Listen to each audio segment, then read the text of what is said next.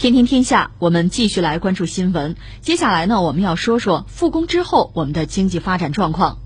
眼下全国各地已按下了复工按钮，疫情防控阻击战之外，另外一条战线也日渐清晰，恢复经济正常运行。据统计，二月十二号的中央政治局常委会会议上，“复工”这个词出现了三次，“生产”这个词提到了七次，频频强调，表明了一个态度，那就是防控疫情、复工复产两条战线互为支撑，缺一不可。一周里，全国的复工情况究竟什么样？结合国家信息中心大数据发展部极光大数据梳理了一百二十四亿条数据，能够看到两个比较明显的阶段。从二月三号到二月九号，全国人员返岗率处于低位；二月十号到十二号，周末过后，全国复工开始上涨。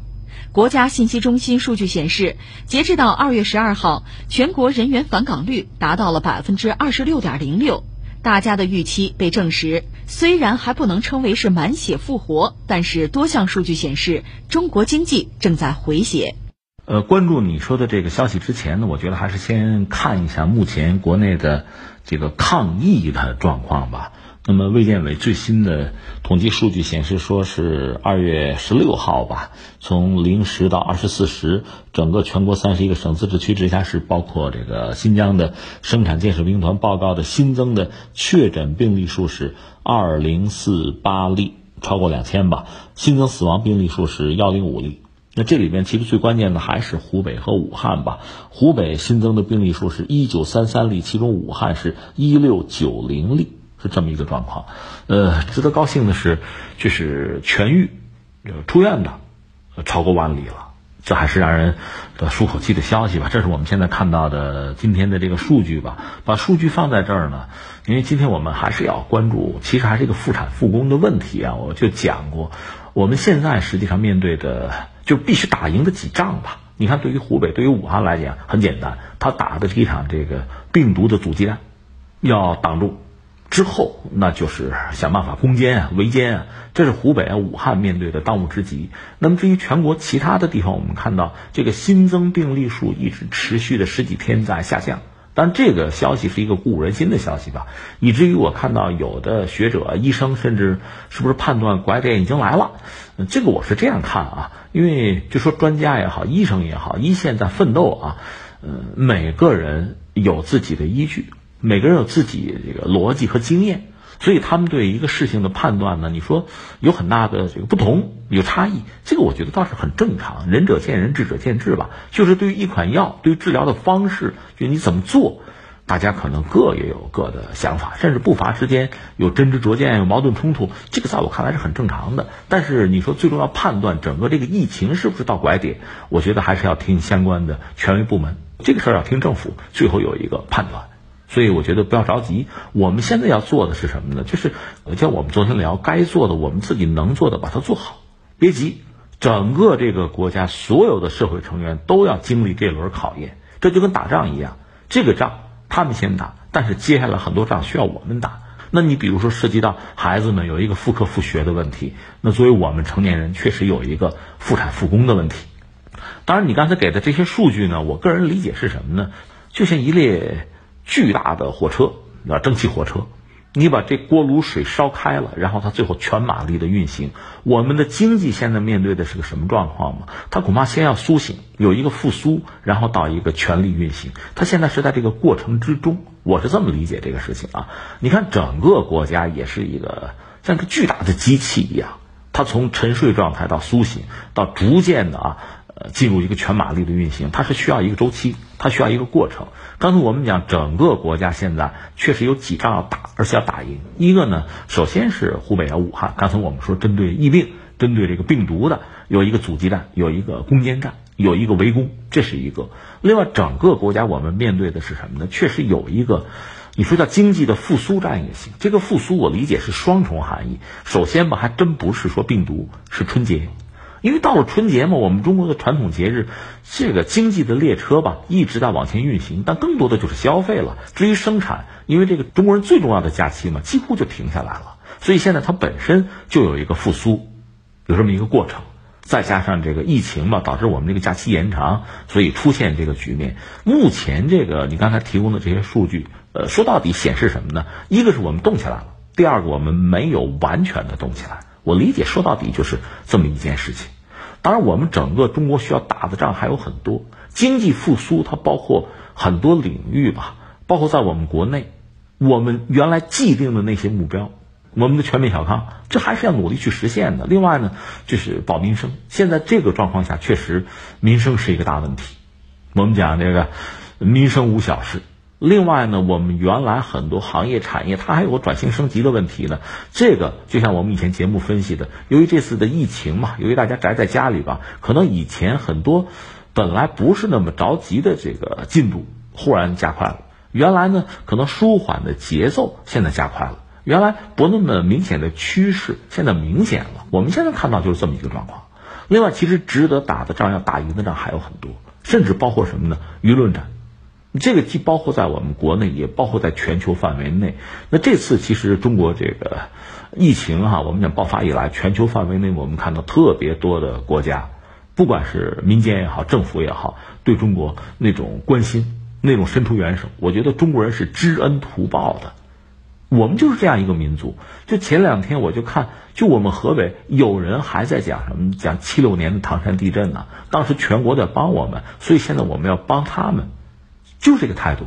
我还看到这个来自汶川的那个报道，当年全国帮我们，现在我要捐钱，有啊，确实让人很感动，就是这样。这是我们这个国家，全球范围内也是这样。那些帮过我们的，给我们最及时的援助，哪怕是声援替中国说话的，我觉得我们是心存一份感谢的。但这并不等于说这个世界就完全是风平浪静，也有抹黑的，也有攻击我们的，怎么办？打赢我们的舆论的保卫战，这也是必须的。另外呢，就是在我们国内，确实也要促进我们，就总书记讲的，我们的国家治理、社会治理的这个现代化。需要通过各种各样的努力。这次这个疫情本身呢，它确实我觉得是一张考卷，它就是一个大考场。我说了，每个人都要经历这个考验。同时呢，我们也希望它能变成一种促进，就督促鞭策我们尽快的把我们的工作做好。各行各业啊，从官方到民间，每个人把自己的职责完成好，对得起我们这个民族，对得起每一个冲锋陷阵的人，这是我们要说的。所以你看，就是对于各地的政府来讲吧，现在我就觉得，一个是防疫，这个没有问题；但与此同时呢，开工复工，这个事儿也摆在面前，因为它拉动经济，它要解决民生，要解决就业，这个事情现在看来也很重要。呃，就如同刚才我们讲啊，作为一个医生啊，作为一个学者呢，对这个拐点的问题，可能仁者见仁，智者见智。对中国经济的发展，对我们今年就是我们这个答卷会怎么样？那你会做一个判断。我们也注意到很多经济学家各种各样的发声吧，有乐观的，有悲观的，有谨慎的，什么样的都有。我觉得都对，仁者见仁，智者见智嘛。但是人是活的，再好的前景，你要是浪费掉了，那你也完蛋了。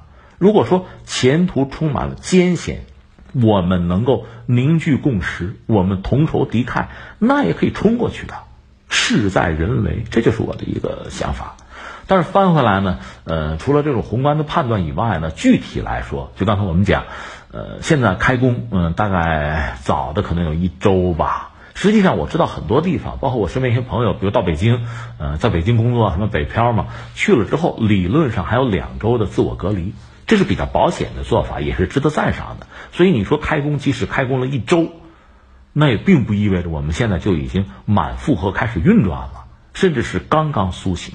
这我觉得是一个我对目前国内的这个经济啊，特别是你说这个开工复工嘛，一个基本的认识。这个过程还没有结束，我们还没有进入一个啊全功率啊、全马力啊、全负荷，远远没到那个状态。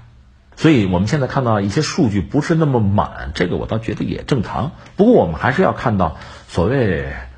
办法总是比问题多。这方面我们看到很多例子，比如大连，大连的出租车他们搞了一个，就是算是这个隔离舱吧。通过这个方式，来既解决交通出行的问题，又解决一个安全问题。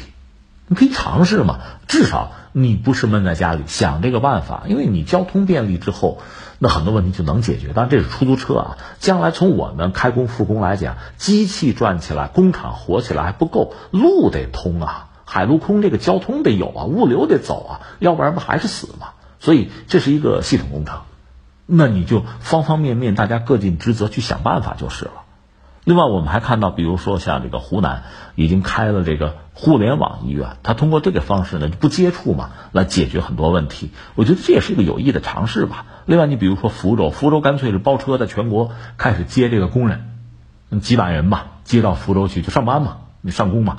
另外还有，你比如像这个，目前我看复工的比例比较高的、最好的，在全国应该是江苏，它比例比较高。呃，另外这跟它这个企业多可能有关系吧。再就是你看这个四川、广东和浙江，他们等于说是各自有各自的这个健康一个检测的证件吧，他们互认，因为这几个地方可能就人员流动相对来说是比较密切吧，所以他们是互认。就通过这一系列的制度设计、制度创新吧，来解决大家的疑虑。确实，我们说了一方面复工这是很重要，当务之急，这是解决我们经济发展很关键的一个东西。但与此同时呢，复工往往意味着什么呢？就是人口又开始聚集，聚集是不是会带来麻烦、带来危险？那就需要我们拿出好的方略来解决。不是说不复工，而是怎么安全的复工。这里边可做的事情是很多，所以刚才我们讲的，很多地方已经做了，甚至目前看啊，从目前看做的还是不错。当然呢，我觉得还是大家根据就各地的实际状况，你比如我理解哈，呃，到大城市后先自我隔离十四天，这个应该是一个比较保险的做法。而且我看到很多地方已经在这样做了，那意味着就是这开工一周到下周，呃，是不是逐渐的？嗯，我们就会看到整个国家这台，就从经济上讲，一台巨大的机器就开始逐渐的真正发动起来了。其实我们节目关注就是疫情以来吧，国内的经济状况，包括复产复工这个问题，已经关注过一段时间了。也有朋友就留言谈这个话题，还是讲一个乐观悲观的问题。呃，我同意一些朋友的判断，其实这个时候就是信心是非常重要的。越是在这个时候，对中国经济有信心，对我们自己有信心，这是至关重要的。这是一股劲儿，就像那个钟南山院士说的，这股劲儿起来了，这个关就是可以过的。那你说，除了这个精神上的东西，实际情况看，你值得乐观的东西是什么？其实很简单，一个是什么呢？中国经济的基本盘是没有变的，我们依然是全球最大的一个消费国。这是我们看到的，而且在全球产业链上，我们和当年和十七年前那 SARS 时代已经完全不一样。那个时候我们增长率虽然比较高，百分之十，但是我们刚刚加入 WTO，现在我们已经是全球最大的这个消费国，呃，全球第二大经济体。另外呢，在全球产业链里，我们占有相当重要的位置。说白了，很多产业、很多行当它离不开我们，只要我们适时的复工。你别拖太久，你拖三年五载的，那人家也得活，那人家离开中国很正常。只要我们适时的能够复工，能够安全的生产，那很多问题，很多短时间内的问题，应该说是能够解决的。那这种自信呢，其实还来源于我们对自己一个清醒的认识。我们毕竟是一个大国，大国有一个词儿很重要，叫什么叫规模？我们有这个规模，市场也好。生产力也好，人口也好，有这个规模。坦率讲，这个世界上很多国家吧，咱也别点名了，我说你也明白，就是很多国家它太小，它没有战略纵深，它没得选择。呃，而中国呢，在应对这个突如其来的疫情也好，或者应对经济上出现的就是问题也好，它还是有自己更多的选择余地，这是一个大国的优势。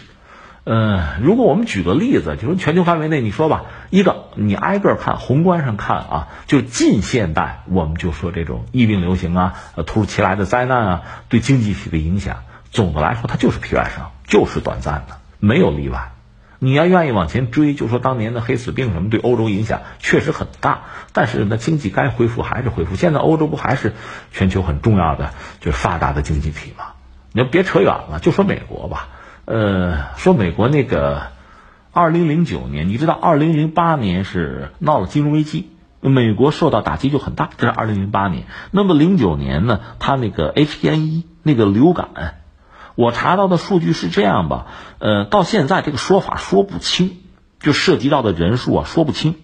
往多里说，就是这个感染人数啊，大概有说八千九百万。往多里说，往少里说四千三百万。就是说，从二零零九年四月份到二零一零年四月这一年间，就美国的这个流感 H1N1，大概就是受感染影响的人，呃，四千万到八千万。那你算一个这个中间值六千万，大概是这个状况。那么涉及到的住院人数是二十七万以上，呃，死亡人数是一万两千四百六十九人，这是美国当时遇到的这个问题。这一年啊，所以你要论起来的话，单纯从这个数据看的话，那确实也相当严重吧。那零八年又是金融危机，那么美国在这个状况下，就谈次贷危机之后吧，又是一个低迷低谷时期，H1N1 流感疫情爆发之后，对它的各个领域，它的制造业也好，这个第三产业也好，那影响当然是非常大。但是现在怎么样？其实它也很快就熬过来了，就这么简单。那我们现在看呢，它就当季。那当然影响就很大，有这个异动哈。但是你稍微拉长一点，你这几个季度看下来，或者这一年你看下来，逐渐的你会发现，这个疫情就对它的影响其实非常之有限。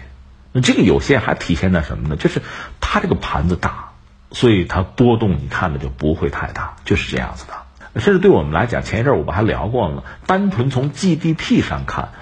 未必多难看，因为你看火神山、雷神山这个医院，包括我们这个医疗器械这种加班加点的生产，这些它都是算作 GDP 的，这都是生产啊，都得算进去啊。所以单看数据其实未必很难看，也未必有太大的必要。关键是什么呢？一个是民生能不能稳住，再就是我们各行各业发展起来就好。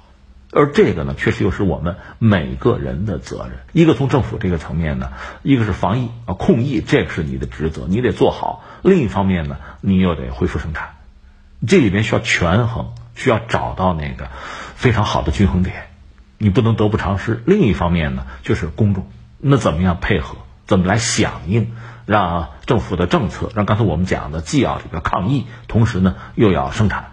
我们每个人通过自己的努力，你比如说我加强自己的防护，你说戴口罩这个事儿也是这样子。戴口罩，一个是我自己防护，另外呢是不给别人添麻烦，不威胁别人，它是双重含义。不是说我不戴口罩我不怕死，不是这概念，对吧？所以我们要配合，这是在我们今天这个社会上每个人的责任。